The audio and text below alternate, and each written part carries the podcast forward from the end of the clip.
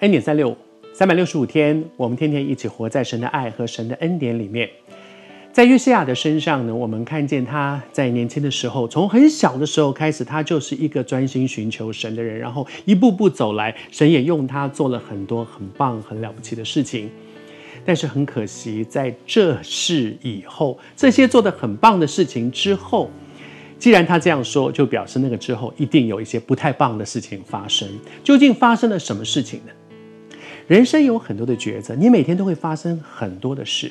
当这些事发生在我们的生命当中的时候，我们都在面对一个抉择：说我要怎么回应？约西亚在那个时代里面，他的生命到了后期的时候，发生了一件事情。那一件事情就是说，他说有埃及王啊上来打仗，而约西亚呢也去参战了。其实这件事情跟他还真的没有太大的关系。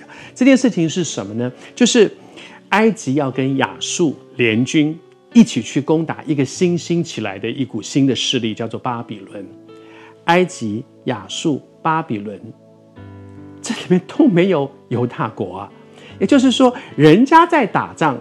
他也跑去掺一脚，当然，我相信约西亚会这样做，也有很多他的评估，他很多的分析，他不是盲目这样去做的。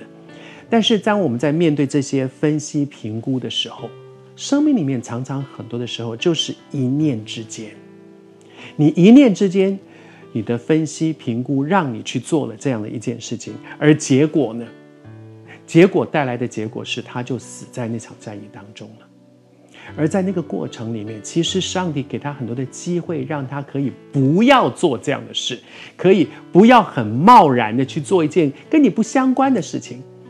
真的，对约书亚来讲，他后来在那场战役当中失去了生命，他现在想：我在搞什么东西啊？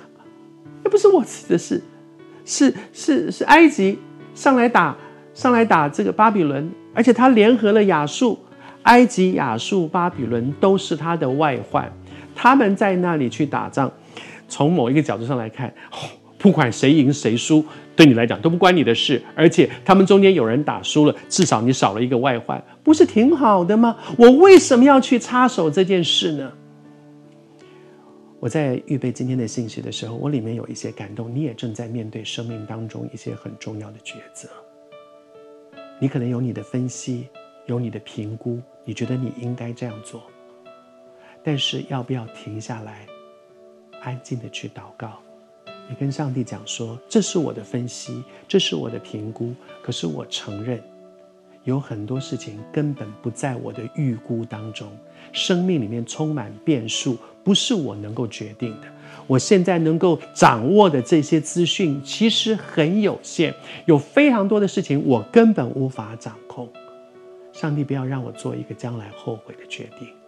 你正在面对生命中间的抉择吗？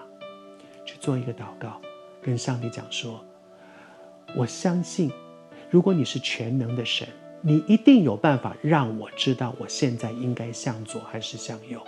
不要让我做一个将来后悔的决定。”我为你祷告。如果你真愿意这样做，愿上帝亲自启示你。做不后悔的决定。